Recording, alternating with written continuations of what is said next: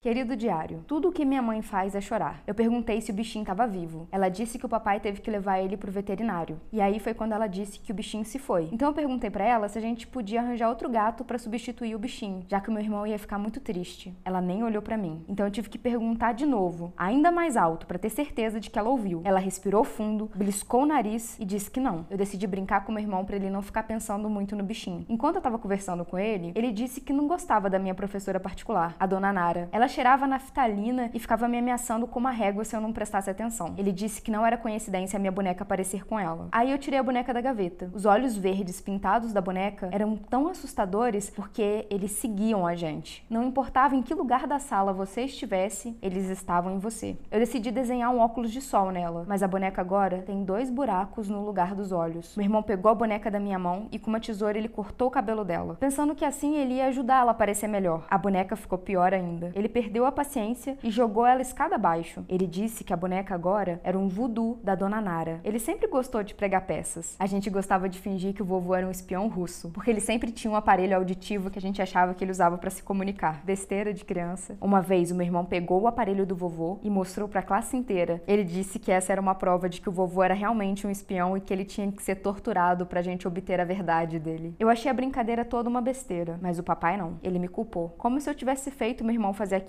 Mas não importa. Depois disso, meu irmão e eu ficamos mais próximos do que nunca. Ah, eu esqueci. Ele acha que sabe onde a gente pode encontrar outro animal de estimação.